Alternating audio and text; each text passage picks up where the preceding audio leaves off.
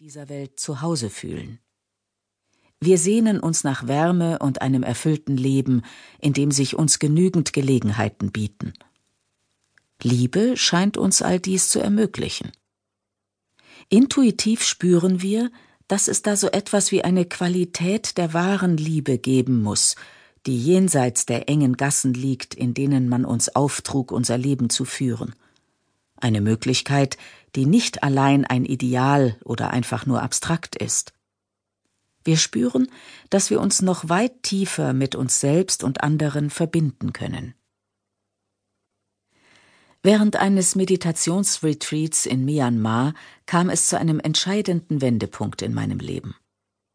Ich praktizierte intensive liebende Güte-Meditation und schenkte mir selbst und anderen den ganzen Tag über Wünsche des Wohlergehens, wie möge ich glücklich sein oder möget ihr alle glücklich sein.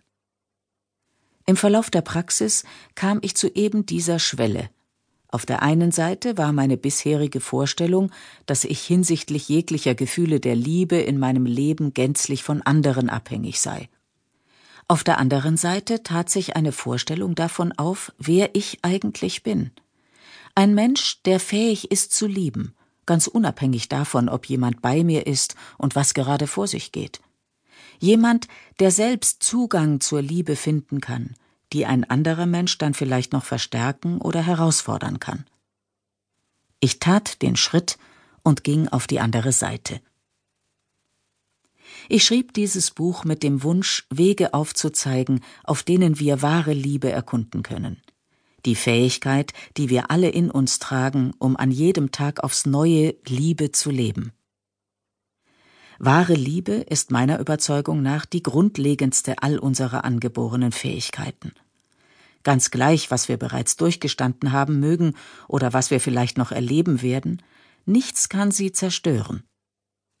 Möglicherweise ist sie verdeckt, unserem Blick verborgen und schwer zu finden. Vielleicht fällt es uns auch nicht leicht darauf zu vertrauen, dass sie wirklich in uns liegt. Aber nichtsdestotrotz ist sie da, zaghaft pulsierend wie der Herzschlag. Sie schwingt in den Worten, mit denen wir jemanden begrüßen.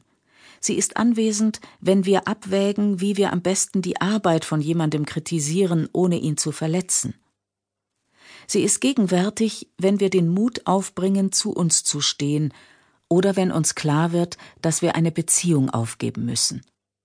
Wahre Liebe strebt danach, authentisches Leben zu finden, es zu entwickeln und zur Blüte zu bringen.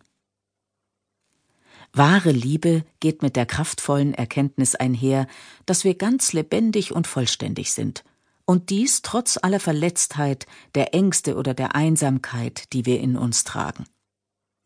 Sie erlaubt es uns zuzulassen, uns selbst wahrzunehmen und auch von anderen gesehen zu werden.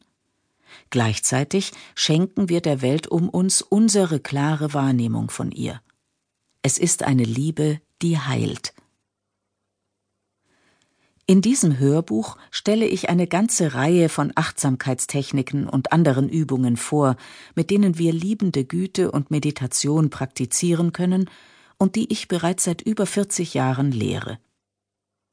Die Praxis der Achtsamkeit erlaubt es uns, einen Abstand zu schaffen zwischen unseren eigentlichen Erfahrungen und den inneren Kommentaren, die wir darüber für gewöhnlich machen.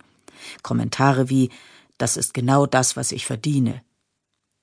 Wenn solche Urteile auf Angst und dem Gefühl basieren, von der Welt um uns, dem gegenwärtigen Augenblick und unseren Emotionen abgeschnitten zu sein, hilft uns die Praxis der liebenden Güte, diese Muster der vorprogrammierten Selbsteinschätzungen aufzugeben. So schaffen wir unser eigenes und völlig neues Bild von Liebe. Unsere Entdeckungsreise beginnt mit der Person, bei der wir oft vergessen, dass ihr wahre Liebe fehlt, uns selbst. Allmählich schließen wir andere in diese Erkundung mit ein, unsere Geliebten, Eltern, Partner, Kinder, unsere besten Freunde und Arbeitskollegen. Schließlich kommen wir auch zu den Themen Scheidung, Sterben und Vergebung, all den Herausforderungen, mit denen wir in unserem täglichen Leben zu tun haben. Anschließend entdecken wir, dass wir in tiefer Verbindung